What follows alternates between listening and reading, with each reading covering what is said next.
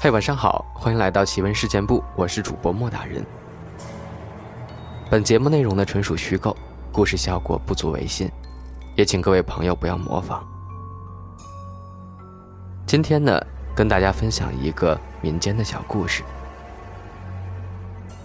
昆羽山绵延数百里，早年间山下有个十来户人家的小村，叫做柳树湾。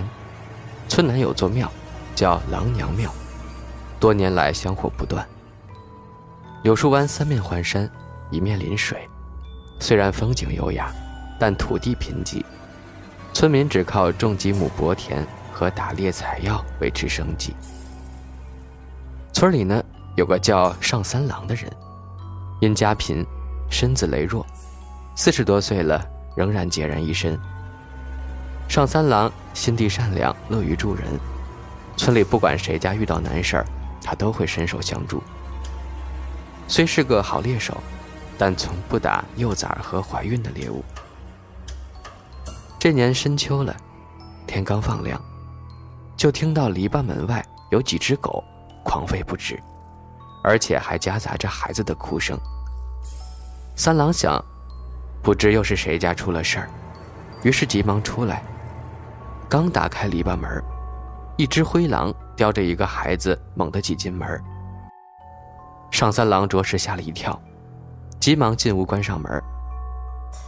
隔着门缝一瞧，只见狼把孩子放在白天晾晒的干草上，然后躺下，开始给孩子喂奶了。孩子吮吸了几口，就大哭不止。三郎再看狼那干瘪的乳房，估计也没有几滴奶水。这时，只见狼慢慢的站了起来，舔遍孩子全身，然后朝三郎的房门看了看，并发出了嗷呜的低鸣后，就一步三回头的走出了院门。孩子不知是饿还是冷，仍不停的哭着。三郎想，救人一命胜造七级浮屠，更何况还是个孩子，他不顾危险，忙把孩子抱进屋里。一瞧，竟是个五六个月大的男婴。孩子虽说骨瘦如柴，但两只小眼睛却很有神。他觉得这一定是上苍赐给他的孩子吧，于是起了个名字，叫做上天赐。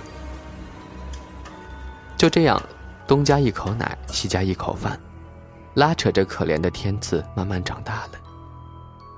天赐乖巧，吃饱了从不哭闹，两只小眼睛。滴溜溜乱转，好似是在找他的狼娘呢。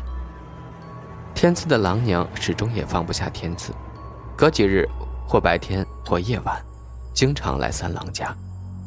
只有听到天赐的动静，他才会默默离开。有时还隔三差五的送来些猎物。白狼娘送来天赐后，柳树湾村家的家畜家禽就再也没有丢失过。村民们对天赐的狼娘也很友善。此后，柳树湾的村民们都挂了猎枪。斗转星移，不觉间，天赐已到了念书的年龄。柳树湾因村小人穷，无力办学，只能到五里外的刘务村念书，且要翻过一座小山包。三郎每天接送孩子。不久，他发现每次接送天赐时，他的狼娘。总是远远地跟在后面。天赐天资聪慧，埋头苦读，学业渐进。因受养父的熏陶，自小心地善良。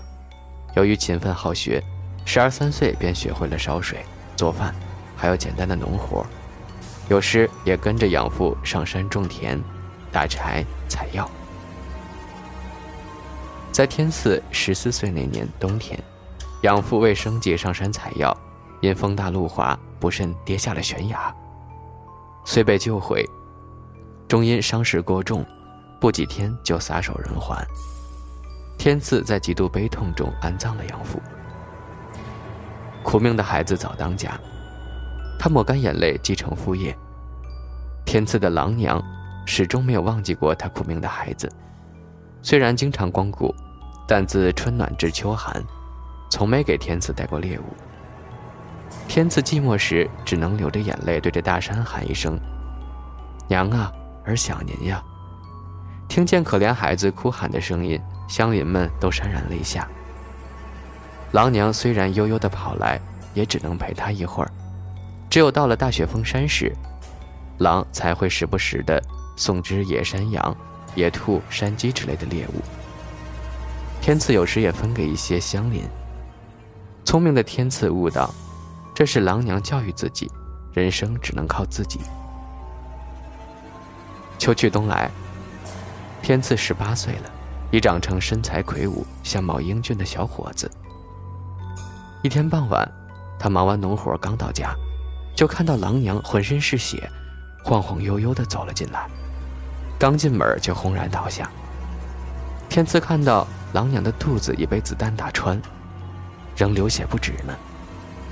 那情景，真比剜自己心肝还疼。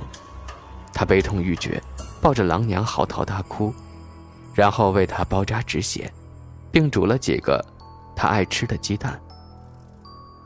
郎娘没吃，只是。不眨眼地看着天赐，默默地流泪。天赐觉得，那是眷恋和不舍的目光，更是诀别与痛苦的泪水。不一会儿，狼娘就闭上了慈祥而不舍的眼睛。这时的天赐精神恍惚，心都在颤抖，哭倒在地上。天明后，在乡邻帮助下，买了一口像样的棺材，厚葬了狼娘。想到狼娘的高天厚恩，天赐天天以泪洗面，寝食难安。经乡邻们安慰，很快的，他走出了痛失亲人的阴影。失去了父母的他，却更加坚强了。种地、采药、打柴，样样都行。这一年初冬的一天，天赐趁天气尚好，上山砍柴以备冬用。黄昏下山时。天气突变，大雪漫天铺地。行走间，忽见前面岔路口，有一白衣女子蹲坐在路边。天赐忙上前问道：“小妹妹，你家哪里的呀？天都快黑了，山高路远，又下着大雪，还不快回家？”白衣姑娘眼含泪花：“大哥哥，我家在山南，因走亲戚迷了路，脚也崴了，实在是难以行走。”妹妹若不在意，就先到我家暂避风寒吧。”天赐说。白衣姑娘感激地点头应允。这样在天赐家一待就是几个月。白衣姑娘心灵手巧，每天为他洗衣做饭，把家里收拾得干干净净。日久生情，有一天，白衣姑娘含羞对天赐说：“天赐哥，我是个苦命的女孩，三岁没了爹。”娘又把我扔到荒山野岭，是养父收养了我，但是养母一直对我不好。前几天养父又不幸病逝，养母看我长得还算俊俏，就勾结人贩子，想把我卖到勾栏院。我知道后，冒死逃出了家。白衣姑娘说完之后，声泪俱下。天赐本就是软心肠，此时也唏嘘不已。天赐哥。我知道你是个善良人，你若不嫌弃，我愿侍奉你一辈子。”白衣姑娘又说。一对落难人，两颗滴血心，在众乡邻的操持下，两人终成眷属，男耕女织，其乐融融。新婚欢愉之余，天赐总觉得郎娘就在身边。忽一夜，他梦见郎娘对他说：“儿呀。”在昆玉山北峰有个山洞，那里别人都找不到。山洞里有几百两金子，一定要取回来。娘啊，不是咱家东西，儿断不能要啊！天赐说：“儿呀，你长大了，娘很欣慰。现在娘才能告诉你，这金子本就是你的。十八年前，你爹是个有良心的商人，因你祖上诚信经商。”到你爹这辈已是家境富裕，你爹也和你祖上一样乐善好施，只因你爹经常接济穷人，而被山贼探知。山贼趁雪大天黑闯到你家，杀死你爹，掠走金银，烧你宅邸，毁你母子。郎娘说到伤心处也眼含泪水。儿呀，那山贼劫持你母子来到北峰这个山洞后，对你娘欲行不轨。你娘誓死不从，山贼便怒将你娘推下了悬崖。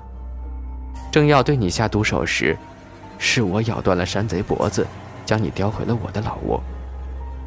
娘养了你两三个月，奶水已经不能喂饱你了，怕你饿死，这才把你送给了心善仁慈的养父。说到动情处，已泪流不止。天赐肝肠寸断，娘啊，是儿不孝，没有保护好您，儿子该死呀。天赐梦中哭醒了。第二天，夫妻二人按狼娘梦中的指引，果然找到了那个山洞，取回了金银财宝。他们接济穷人，为村里铺路修桥，为报狼娘救命、养育大恩。还在狼娘坟前修了一座金碧辉煌的庙宇，就叫做狼娘庙。这就是郎娘庙的由来的传说。希望大家喜欢这个民间小故事。